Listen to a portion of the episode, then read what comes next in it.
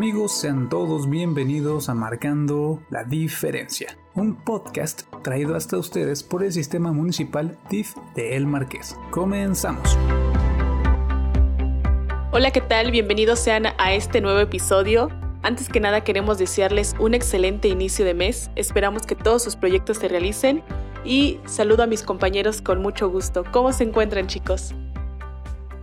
Hola, ¿qué tal? Muy buenas tardes a todos y pues nuevamente muy contenta de estar con ustedes. Hola compañeros, un gusto estar de nuevo con ustedes en este episodio.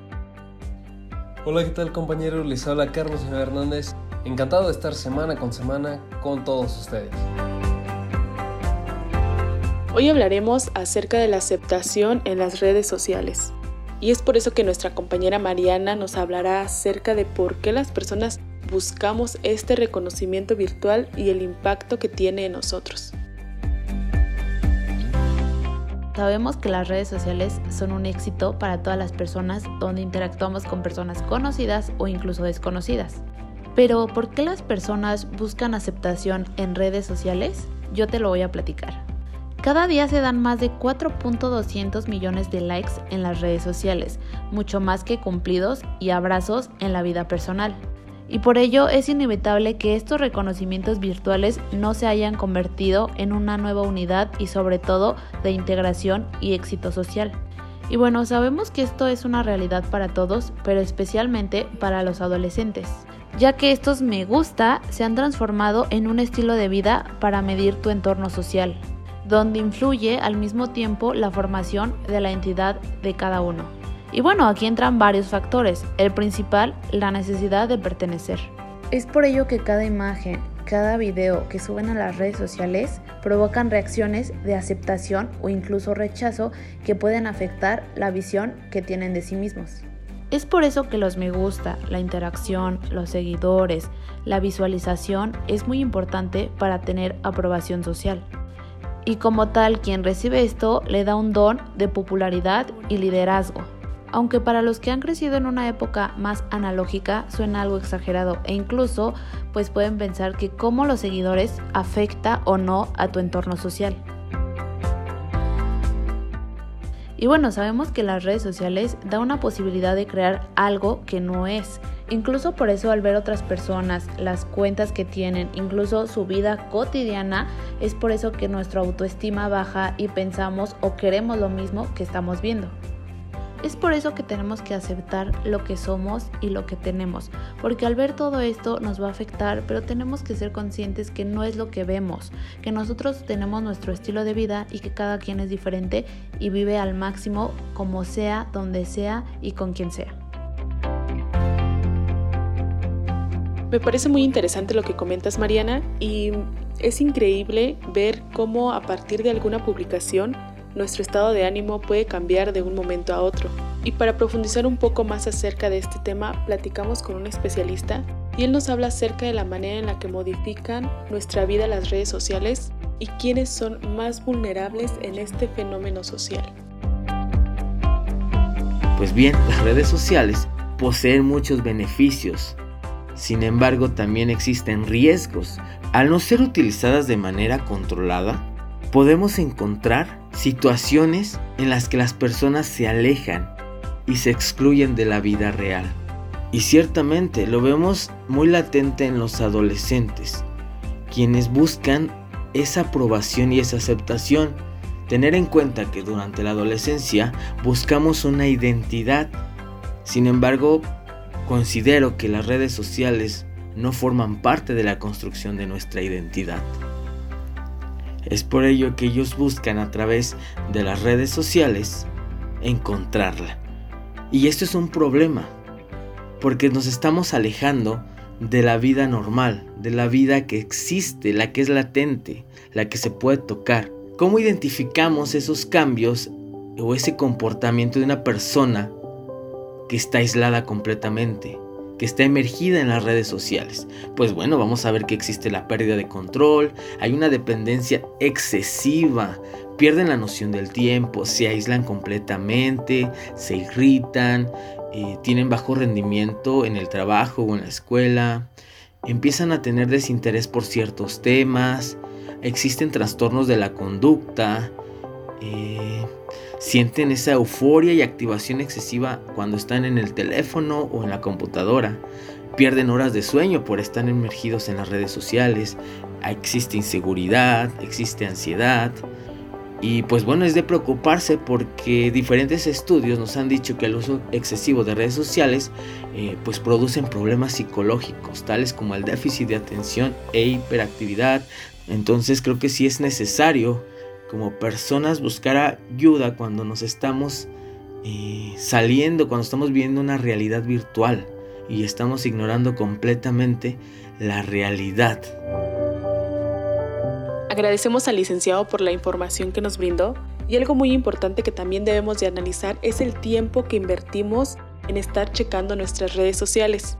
Y esto es muy importante porque dejamos de lado actividades que son necesarias para nuestra vida, además de que también recordemos perdemos ese contacto que tenemos con las personas que nos rodean, sobre todo en estos tiempos que es muy importante.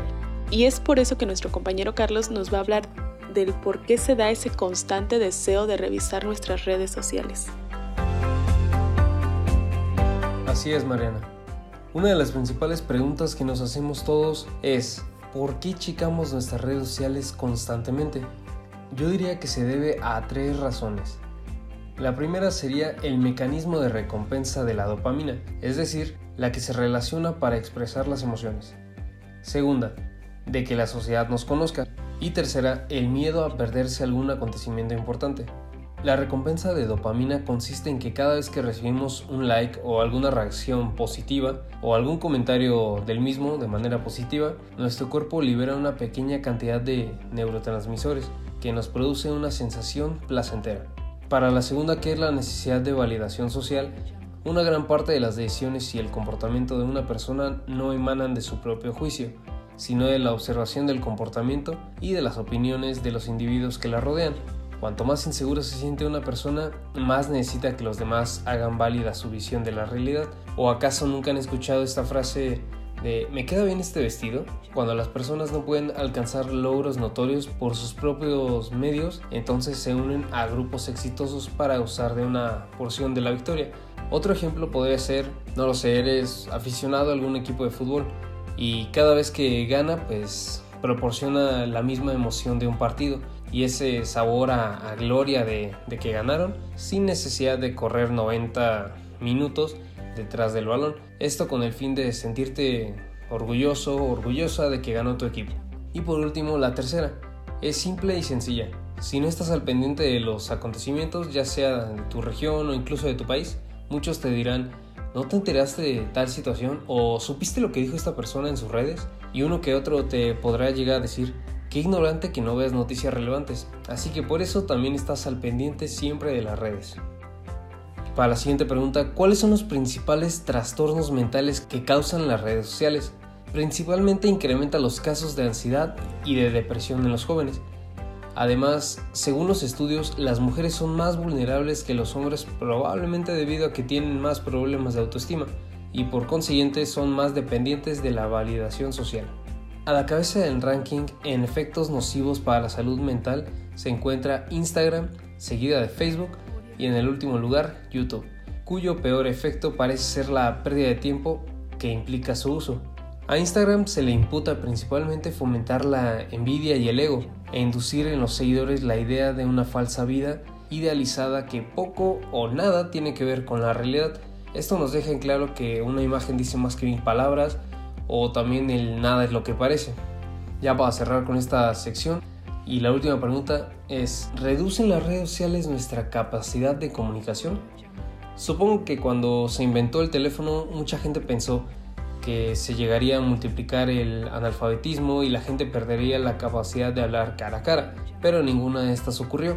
Ciertamente casi nadie envía ya cartas de puño y letra y con flores, eso como que ya simplemente se perdió.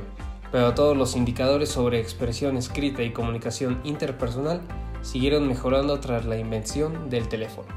Pero no es menos cierto que de toda la vida han existido personas quienes decidieron aislarse de la sociedad es cierto que ante una presión social que les resulta insoportable, algunas personas tiran la toalla y deciden esconderse de sus semejantes refugiándose en un mundo virtual que les permita sentirse menos ansiosos y más seguros de sí mismos. Ya que conoces esta información, te invitamos a que vadas un poco la tecnología y tengas más tacto, más acercamiento con las personas que te rodean. Y ya para finalizar, Jair nos trae una excelente recomendación para poder disfrutar este fin de semana con nuestras familias y seguir analizando y reflexionando acerca de este tema tan importante vamos a platicar sobre un documental muy llamativo en el catálogo de Netflix. Les hablo de El dilema de las redes sociales. En febrero de 2020 se estrenó en el Festival de Sundance y desde entonces no dejó de ser un tema de conversación para los usuarios en las redes sociales. Este documental contiene varios testimonios de algunos ex ejecutivos de las empresas más grandes del mundo, exponiendo la adicción y el impacto tan negativo que tienen en nuestra sociedad. Ahí mismo abordan las notificaciones y las publicaciones sugeridas, un anzuelo para que pases el mayor tiempo en la plataforma y no te aburras. Creo que a todos nos ha pasado tener un tiempo libre, agarrar nuestro celular y estar 20, 25, 30 minutos o hasta una hora frente a la pantalla. Y después de todo eso nos dimos cuenta de que desperdiciamos una gran parte de nuestro tiempo en ello. De esta manera ayudas a las redes sociales a generar ingresos con tu presencia. ¿Y cómo lo hacen? A través de la publicidad. Todo gira alrededor del papel que tiene el usuario como principal atractivo para los patrocinadores. Tú eres el producto. Esa es la razón por la cual no se te cobra al registrar una cuenta en una red social. No es casualidad que una de las frases más llamativas del documental sea, hay dos industrias que llaman a sus clientes usuarios, la de las drogas ilegales y la del software. El nivel de adicción a las redes sociales es tan alto que incluso Justin Rosenstein, creador del botón de me gusta en Facebook, aconseja apagar las notificaciones de nuestro celular. Si ustedes tienen esta plataforma, no duden en darle una oportunidad. Estamos seguros de que los hará reflexionar y debatirse cuán positivo es pasar gran parte de nuestro tiempo en las redes sociales. Y no solamente quiero recomendárselo a la gente que nos escucha, también ustedes compañeros. Si aún no lo han visto, denle una oportunidad y estoy seguro de que a ustedes también les va a gustar.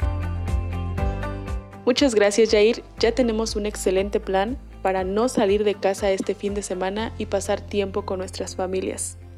Nosotros nos despedimos, a nombre de mis compañeros les doy las gracias, síganse cuidando, recuerden que no hay que bajar la guardia, les mandamos un fuerte abrazo a la distancia, esperemos se encuentren muy bien y nos vemos la próxima semana.